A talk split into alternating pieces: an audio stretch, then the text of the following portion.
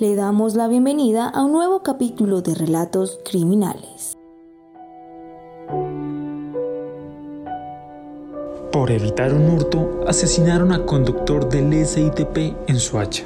Hasta el CAI Hogares en Suacha llegó sobre la madrugada del lunes 16 de enero 2023 una mujer alterada que buscaba apoyo policial urgente. La dama les aseguró a los uniformados que en un establecimiento comercial se acababa de producir un atraco y que, en medio de este, un sujeto que quiso hacerles frente a los ladrones había resultado gravemente herido. Para este momento, el hombre ya había sido trasladado a un hospital local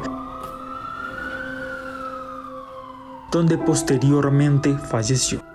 Robo y muerte antes de que los dos sujetos que se movilizaban en moto irrumpieran en el sitio para convertir la tranquila noche en una pesadilla, en la bolirrana ubicada en la calle Sexta con transversal 18 en el barrio El Rosal, el ambiente era muy festivo. Las personas se encontraban departiendo en total tranquilidad. Las bebidas y las canciones iban y venían sin ningún problema, hasta que se escuchó el sonido de una motocicleta que se parqueó frente al establecimiento ayer en la madrugada, es todo lo que sé.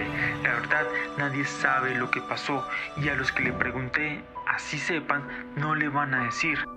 Fue la concluyente respuesta de una vecina en la cual en la mañana del lunes Cubo le inquirió a propósito del crimen. Y es que el miedo se siente en las calles aledañas al lugar de los hechos. Es la ley del silencio la que impera y en ese sentido la comunidad prefiere ignorar su cruda realidad. Dos tipos vestidos íntegramente de negro se bajaron de la moto sin quitarse el casco y con pistola en mano irrumpieron en el lugar. De inmediato empezaron con el teatro del horror. Una a una las personas que allí se encontraban fueron despojadas de sus pertenencias, mientras los atracadores les ponían el cañón de la pistola frente a sus ojos para recordarles que si no accedían a sus exigencias tendrían serias consecuencias. Joe Harrison Marín, conductor del SITP de 41 años, se encontraba yendo por unas cervezas cuando los ladrones irrumpieron en el sitio. Al ver lo que estaba pasando, Marín decidió actuar y en un acto maquinal de defensa tomó una de las botellas que llevaba consigo y se la lanzó a uno de los bandidos.